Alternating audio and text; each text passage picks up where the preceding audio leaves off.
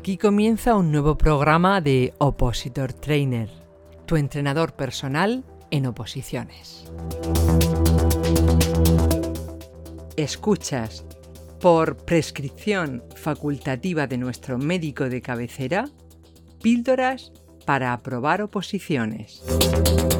Si quieres el tratamiento completo, tenemos a tu disposición el curso Quiero ser funcionario. Píldora número 49. La velocidad de crucero en oposiciones. Hola, mi nombre es Manu Calero y llevo más de 30 años dedicado a la formación, los últimos 20 en oposiciones. Vamos allá.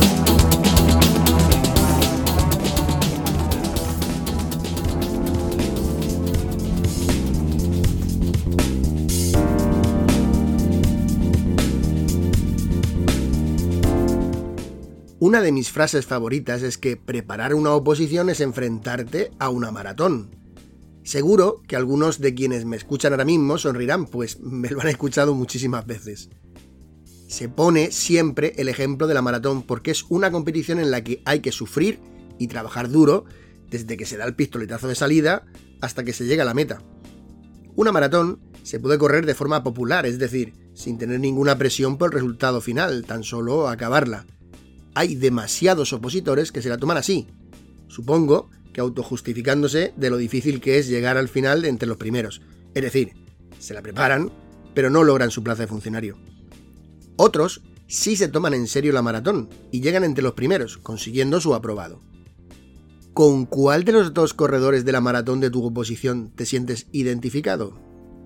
Si te preparas una oposición y quieres saber cómo llegar bien al final de tu maratón, no lo dudes, esta píldora te interesa.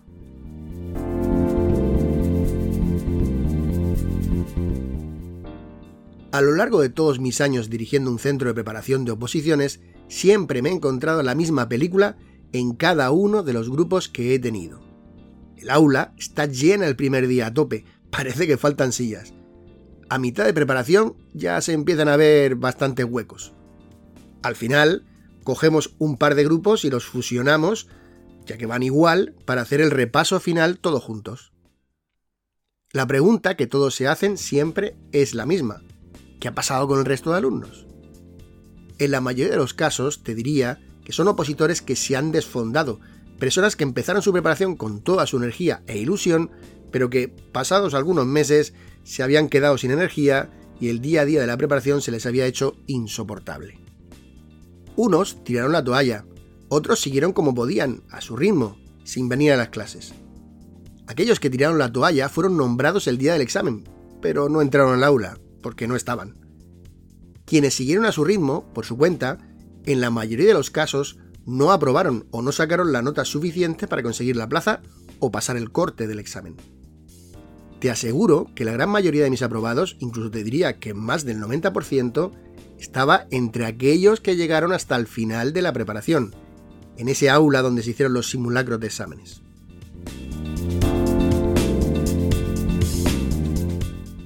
¿Por qué ocurre esto? Pues porque en una maratón debes medir muy bien tu velocidad. Mira, si vas demasiado rápido al principio, puedes desfondarte. A mitad de la carrera empieza a dolerte todo. Cerca del final ves sin posibilidad de arreglo cómo te adelanta todo el mundo. Si, por el contrario, vas despacio, te lo tomas con calma para no desfondarte, cuando llega a los últimos kilómetros, por mucho que aceleras el paso, no consigues acercarte a los primeros de la carrera. Acabas demasiado lejos de los primeros. Sí, adelantas a muchísimos, a los que se han ido desfondando, pero los líderes son inalcanzables. Pues mira, en las oposiciones pasa exactamente lo mismo. Si al principio de tu preparación te pegas palizas de 8 o 10 horas diarias de estudio, sin planificación alguna, de cualquier manera, sin utilizar las correctas técnicas de estudio y memorización, te aseguro que pasados unos cuantos meses se te hace insoportable la preparación y vas a bajar el ritmo. Por desgracia, en demasiadas ocasiones, esta forma de realizar la preparación de una oposición conduce a la aparición de problemas psicológicos como el estrés, la fatiga mental, el insomnio, incluso problemas físicos como desarreglos intestinales y cansancio. En algunos casos, los más graves, llegamos incluso a la depresión. En el caso contrario, si aplicas la teoría que te ha venido genial mientras estudiabas en el instituto o en la universidad, te lo tomas todo con calma y cuando se acerca la fecha del examen, te pegas una paliza a estudiar. Pues cuando acaba todo, te das cuenta que te pusiste las pilas demasiado tarde y no llegaste. Es que estudiar una carrera no es lo mismo que estudiar una oposición. Y lo aprendiste de la forma más dura, en forma de suspenso, de no llegar al corte o de quedarte en la bolsa de interinos en una posición que jamás te van a llamar.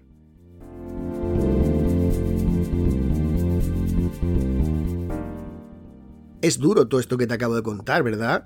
Pero te suena en primera persona o de alguien cercano que, tú conoces. Si llevas algún tiempo en las oposiciones, seguro que mis palabras te han sonado bastante familiares.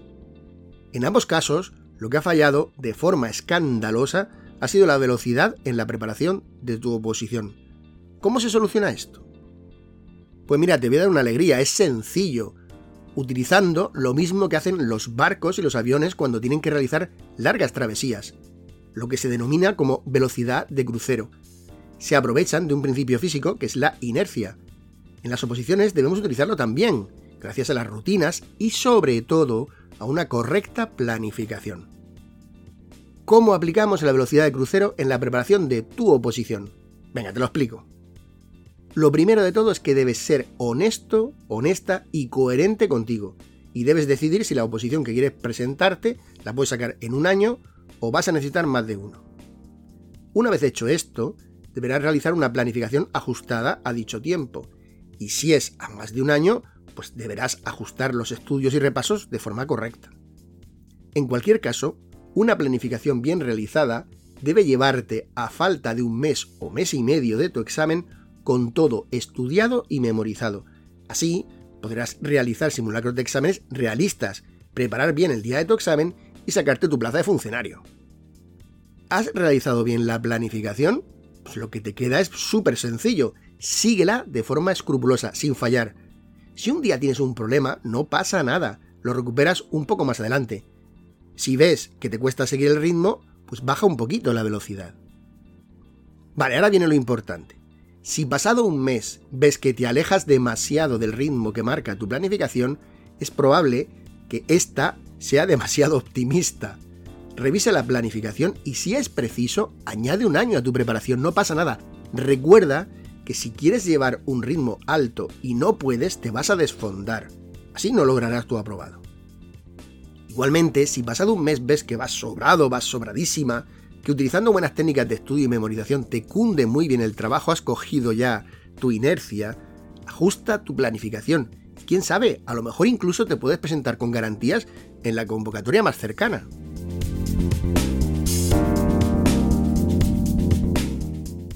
Recuerda, dos cosas muy importantes.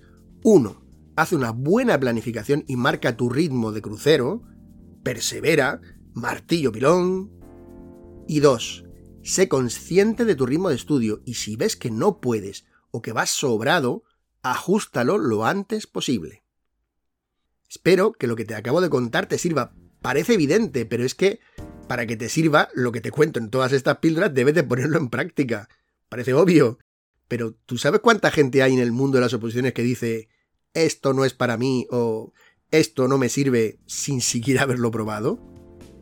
Recuerda que todos los jueves tenemos a las 12 de la mañana nuestro directo en nuestra cuenta de Instagram, donde respondemos a las dudas de los opositores. Si no puedes verlo en directo, podrás hacerlo en diferido, ya que se queda grabado.